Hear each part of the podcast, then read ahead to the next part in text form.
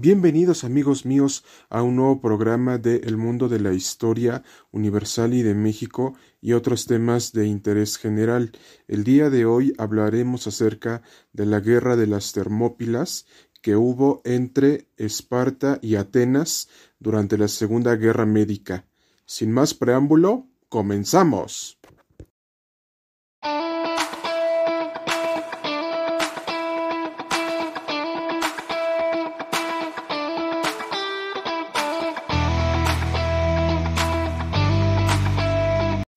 Para ponerlos en contexto, mis queridos radioescuchas y oyentes, la batalla de las Termópilas sucede en el año 480 a.C.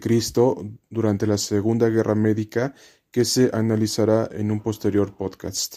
Una vez agotado este punto, vemos que había una disputa por mar y tierra entre Esparta y Atenas por el dominio de toda Grecia.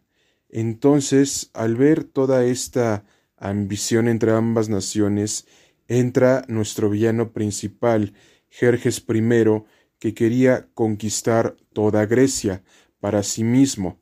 Entonces vemos que Esparta, con sus trescientos espartanos y comandados por su comandante Leonidas, detiene el avance de los persas hacia Esparta con nada más y nada menos que trescientos espartanos que lograron la hazaña más grande que nunca se haya visto en un ejército, que lograron repeler la invasión persa por muchos días.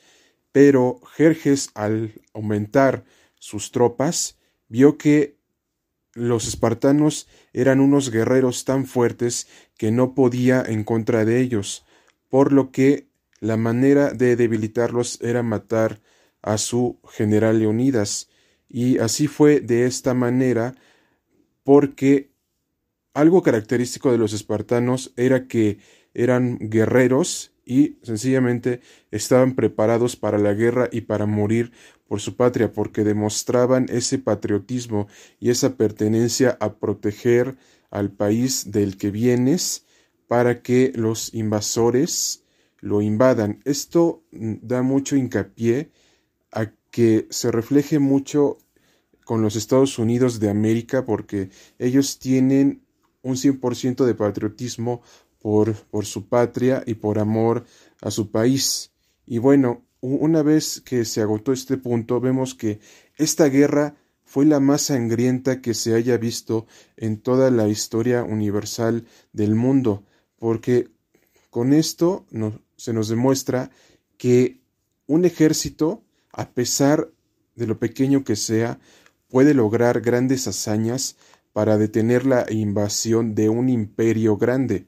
Esto fue lo que pasó en la batalla de las Termópilas entre las tropas del general Leonidas y las tropas de Jerjes I, pero fue una guerra tan sangrienta que al final los trescientos espartanos perdieron la batalla, pero Esparta no perdió la guerra.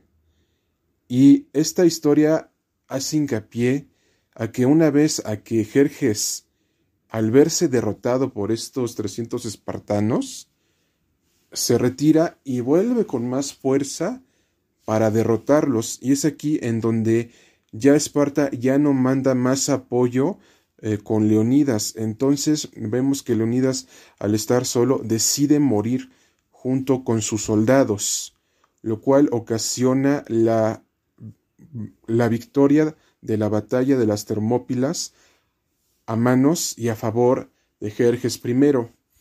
Y esto precisamente nos dice que cuando no tienes a nadie quien te ayude y más que tu propio gobierno te da la espalda, lo que debes de hacer es luchar y seguir luchando y resistir hasta conseguir la victoria.